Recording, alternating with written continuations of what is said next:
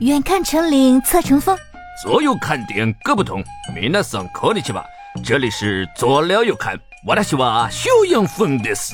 私は三三吉祥です。行くぞ！哎，吉祥姐，嗯，这期我们厉害了， 怎么着？嘿嘿嘿，咱们的粉丝来投票，他们最想聊的一些事情，然后第一名的是你恨过的风俗业。这账号不会被玩坏吧？哎，管他呢，管他呢，反正就奔着下架来的。哎，那个吉祥姐，女生对这个话题不太会感兴趣啊。什么叫不感兴趣？ 哎呦，听不懂你在说什么？哎呀，就是风俗业呀、您对那个你混国的这个风俗业有没有一些基础的了解呢？嗯，说实话嘛，哎，了解点儿吧。那是什么渠道了解到的呢？哎，就那些电影嘛，电影《艺伎回忆录》还是？动作片儿。我哎呦，什么混乱之词？ 什么混乱之词？这是这是是奔着下架去聊的哈。嗯， 哎呀呀，哎呀，好好，咱正式来，正式来啊！咱们呢，我觉得把这个日本的风俗业啊分成三部分，他们风俗业的起源，就是说这个玩意儿是怎么来的；第二部分就是现在的一个现状，嗯，然后第三部分就是为什么会有这种现状。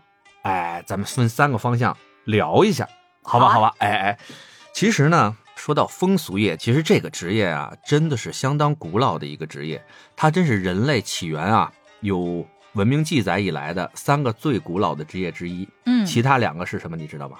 嗯，小偷，哎，有，呃，强盗呃，小偷和强盗分在一类，还有一个是猎人，啊，对吧？狩猎。嗯，然嗯，后有了这种富余的这种生产资料以后，就有想不劳而获的，然后就出现了小偷。哎，有出现小偷或者抢，有偷的有抢的嘛。啊，对对对，然后呢，呃，有不想偷不想抢的呢，就出卖自己的有的东西，嗯哎，换这些生产资料，嗯，对？吧？就出现这种有技术的女人们，对吧？嗯或者是也有可能是有技术的男人们，这个就不说了啊。好，咱们说一下霓虹国的这个行业，他们如果往最开始最开始算啊，他们能推导到神话时代。神话时代，哎，呃，有这么几个关键人物：天照大神、须佐之男，还有舞蹈之神。哇，哎，简单的说一下啊，这个故事，咱们不赘述。就是天照大神是一位大女神，然后呢被须佐之男呢弄生气了，结果呢他就不开心了，躲在一个日光岩里边。他躲进去以后呢，天照嘛就是日光嘛，嗯，，对吧？他躲在岩石以后，这个整个的世界就没有了光明。嗯，大家为了让这个天照大神出来呢，就让这个舞蹈女神呢在外面跳啊跳啊跳啊，跳着跳着呢，突然衣服就掉下来了。然后哇，那些男神们在外面又吹口哨又拍手啊，就起哄。然后天照大神就在日光岩里边就待着，就哟，怪热闹的呀，这这怎么着啊？出来看看吧。哎，但是他很精明，嘿、嗯，就把那个岩石啊，日光岩开了条缝儿，正看着呢。突然，外面有一个大力之神，嗯看这个缝儿开了以后，一下就顶住这个缝儿，咔就把这个日照大神从这个日光岩里边给请出来了。所以呢，在霓虹国，这些风俗女把这个舞蹈之神作为他们祭拜的这么一个始祖，嗯说是从那个开始就有了这个行业了啊。然后呢，真正有记载的，据他们的考古学家说，这个风俗业的起源是什么呢？嗯，就是霓虹国的神道教开始呢有住庙的巫女，哦，巫女，对这些巫女呢，从十几岁开始进到这个神庙里边呢，就被培训唱歌跳舞。哎，因为你知道，唱歌跳舞其实它最开始的起源啊，嗯，就是跟这个巫术是相关的。他们用唱歌和跳舞来沟通神灵。嗯，这个略有耳闻。哎，这个嗯最早的这个唱歌跳舞的起源这块儿，你你原来专业的时候嗨 应该应该也了解过，对不对嗯嗯嗯啊？所以你们每次唱跳的时候都在沟通神灵。嗯，还好衣服没掉。哎呀，哈，你你没掉吧？要掉导火了。哎嗨，哎，然后呢，这些巫女呢，就在这些神庙里面呢，哎，为一些所谓的贵族做表演，伺候这些来祭拜神殿的贵族们。嗯，这个呢，有一个专有名词叫做官人接待。 官人接待，嚯，哎，有点意思，有点意思。但是啊，这些巫女们的职业寿命很短，二十五岁就一定要退休了。哦，对吧？然后呢，这些退休了以后的巫女们呢，到这个社会上也就帮人家祈福，然后驱邪，然后表演一些歌舞。但是呢，生计有的时候还是会出现问题，嗯，怎么？办呢？哎，人家有辙呀，继续回到神殿啊、神宫里边，作为退休巫女继续进行官人接待。哦，返聘上岗啊，这是。哎，环评上岗，这就是有记载的最早的起源。而真正有国家政权来参与到这个行业里边，呃，让我想一想啊，应该是平城京时代。呃，嗯平城京就是现在的，应该是奈良，哦，就是奈良时代。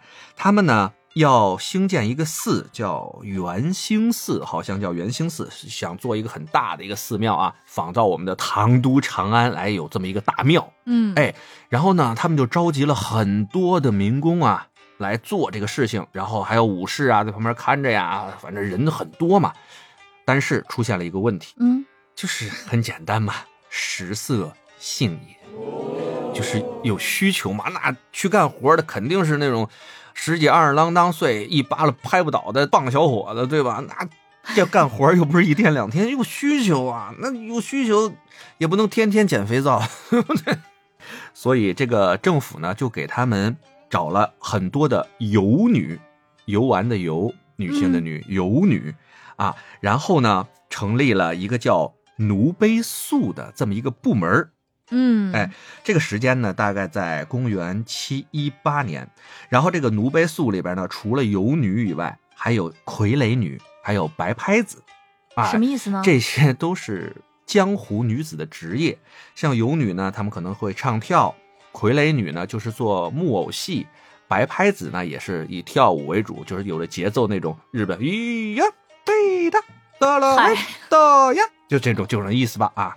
然后呢，这些江湖女性就到这个奴婢宿里边接客儿。嗯，哎，咱们现在说的这个奴婢宿呢，就是女红国功绩的这么一个雏形喽。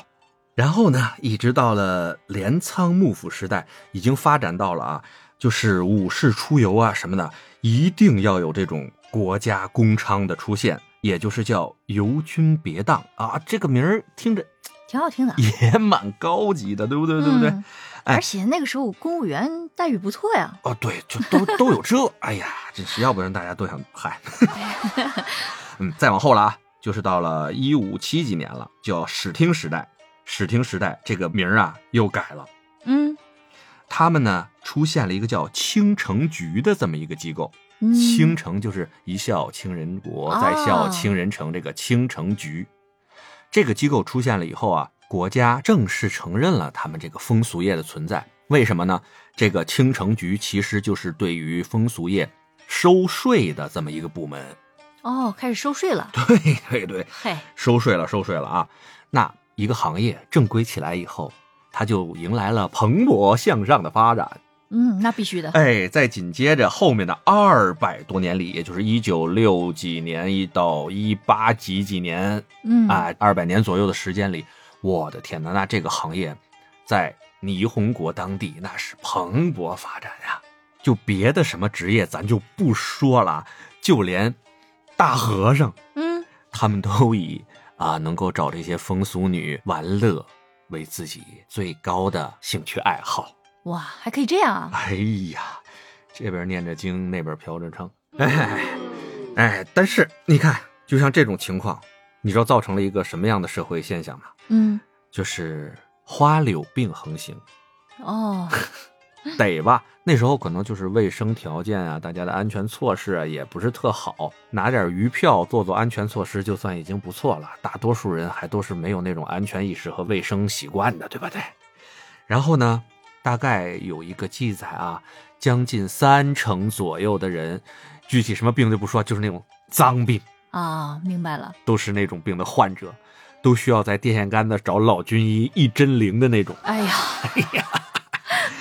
哎呀，然后时间啊就往后走，往后走。哎啊，一八几几年的时候呢，霓虹国发生了一个比较大的事情啊、我一说你就知道了，明治维新啊，准备全面的脱亚入欧，嗯，就这种情况下吧，就觉得我们这个国家还有这种职业就不是特别好，嗯，不长脸，不文明。嗯，哎，不文明。于是呢，就是在明治维新的前后呢，他们就颁布了两道令，一道呢叫做《义昌纪解放令》，哎，看到吗？这是三个哦。然后呢，这个解放令正式实施的时候，就变成了昌纪取缔规则。哦，取缔了，直接哎，取缔了。但是你看，发现没有，那个“义”字还留着，还留着，也就是说，嗯现在霓虹国的社会上面那个我们经常能看到那个艺伎回忆录里边那个艺伎，就是咦呀，嗯，哎，那个白白的脸儿，然后穿的很漂亮那种艺伎，他们还是合明法的哎，从明治维新那个时候到现在还都是合法的。嗯，这样呢，霓虹国就觉得我们文明了，哎，我们把这些该取缔的这些糟粕啊，都已经给取缔了，对吧？然后我们就能蓬勃发展了嘛。嗯，但天不随人愿啊，嗯，怎么了？这个小日子过得感觉还挺好的霓虹国呢，嘛吃疯了心嘛，就觉得要要变成大霓虹国嘛，哎，就到处闹野，心勃勃是吧？哎，嗯就被几颗蘑菇蛋干了以后呢，嗯，哎消就停了，哎，消停了，踏实了。这个时候呢，就来到了二战以后了。二战以后呢，有一个机构叫做 RAA，哎，肯定不知道是什么，我就告诉你啊，嗯叫做霓虹国官方慰安所。嗯，哎，天道好轮回啊！慰安两个字，相信植入我们自己的内心啊，我们不会忘怀的。但是呢，这个慰安所当时都是霓虹国的国民，他们主要慰安的人呢，是他们的阿美利卡国爸爸们。嚯，驻岛的这些大兵也是人嘛，嗯也需要有生活嘛。但说实话，这个机构存在的时间也不长，嗯，也就是一年左右吧。然后呢，美利坚呢那边呢也感觉好像有点过分啊。然后呢，霓虹国那边呢虽然无所谓吧，但好说不好听。嗯，更主要的呢，还是那句话，各种的花柳病又横行开来啦。嗨，是在大兵的军营里边，很多人又得了花柳病啦。于是呢，RAA 这个机构呢也就正式存在了一年，以后呢就解散了。嗯，这个解散，你知道解散出去多少从业者？不知道，五万五千多名。嚯，好庞大的一个人群啊，哎，是啊，人那么多，对吧？战后的霓虹国的经济情况，大家也有所耳闻，嗯的确是活着不容易呀、嗯，那你说这五万五千名职业者，本来还有个国家给的这么一个场所，能自己干些力所能及的工作，嗯，那这个单位解散了，嗨，那他们有没有能够谋生的这么一个一一技之长？那现在怎么办呢？于是这五万五千多人，大多数都沦为了暗娼。嗯，由明转暗了，哎，对对对，其实啥也不耽误，那嗯该得病的还是得病，该忙到的还是忙到。这个社会上呢，还是一种乌烟瘴气的状态存在着。于是呢，霓虹国的政府呢，在一九五八年真正的出来一个一直实施到现在比较有用的这么一个法案，叫做《麦春防止法 卖春防止法，》。也没， 不行了，哎，嗯，这个法律呢，一直到现在还是在用着呢。有啥用啊？呃，我跟你说啊，你何必那么人间清醒呢？对吧？他真正的拿法律呢去杜绝了霓虹国绵延了上千年的娼妓的这么一个行业，真正把它禁止掉了，用法律层面禁止掉了，那多少还是有点用处的。对吧 嗯但是啊，哎，你看什么事儿一聊到但是，对不对？嗯你以为这事儿就完了吗？嗯，完全没完。我们所谓的娼妓行业变成了风俗业，变成了一个文化标志，在我们现在的霓虹国蓬勃的发展。哎，我我我看到这么一个数据啊，我都惊了。呃，现在霓虹国每年的风俗产业从业人员嗯，大概有三十万人。三十万，哎，每年呢给霓虹国创造的税收是两兆三千亿日元。哇，你看我去霓虹国那边玩嘛，汇率从啊一百日元啊、换六块钱人民币，嗯到现在啊，现在这个疫情期间好像最低一百日元换五块多一点人民币，就算五块钱吧。嗯，哎，就是这个数，大家自己算去吧。我跟大家说啊，反正呢，就是每年日本风俗产业贡献的这个这个钱数吧，大概是占霓虹国 GDP 的百分之零点四。哇，那也是不少啊。零点四听着不多啊，嗯连百分之一都不到。但是我们要知道，霓虹国是咱们这个地球上 GDP 第三名的国家呀，仅次于中国和美国呀。一个 GDP 三强的百分之零点四是什么概念？他们每年的军费占到 GDP 百分之零点四，也就是风俗业支持了霓虹国的国防产业。哦，军费就这么来的、哎呀，军费是姑娘们风俗出来的。啊！他们得感谢姑娘们。哎，嗯这就是他们现在的一个收入状况哈。啊，上面呢我们就简单的聊了一下霓虹国风俗业的这个起源嘛。嗯哎，那么接下来干货来了，嗯，现在啊正经该聊一聊现在的霓虹国这些风俗产业他们是怎样营业的。嗯然后呢，这些营业的从业人员，刚才我们说到了啊，这个三十万的从业人员，他们都是哪里来的？他们为什么要进行这个风俗业的从业，对吧？然后呢，还有就是大家比较关心的， 类似于在哪儿啊、价格呀、内容呀。